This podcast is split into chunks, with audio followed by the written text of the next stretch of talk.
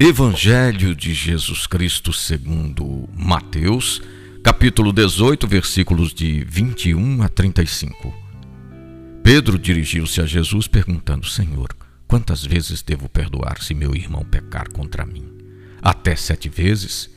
Jesus respondeu: Digo-te, não até sete vezes, mas até setenta vezes sete vezes.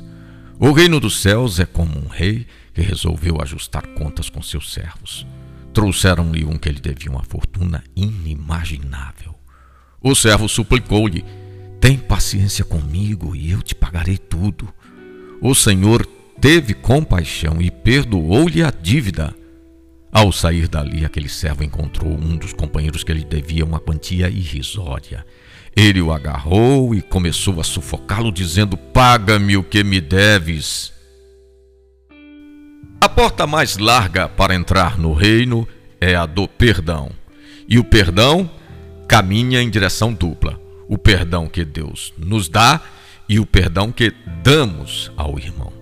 Perdoar uma vez exige esforço, perdoar três vezes era o máximo imaginado pelos rabinos. A tradição lembra os antigos: quem matar Caim será vingado sete vezes. Já a vingança, no caso de Lameque, era de 77 vezes. Pedro imaginou que sete vezes era uma medida ampla e suficiente.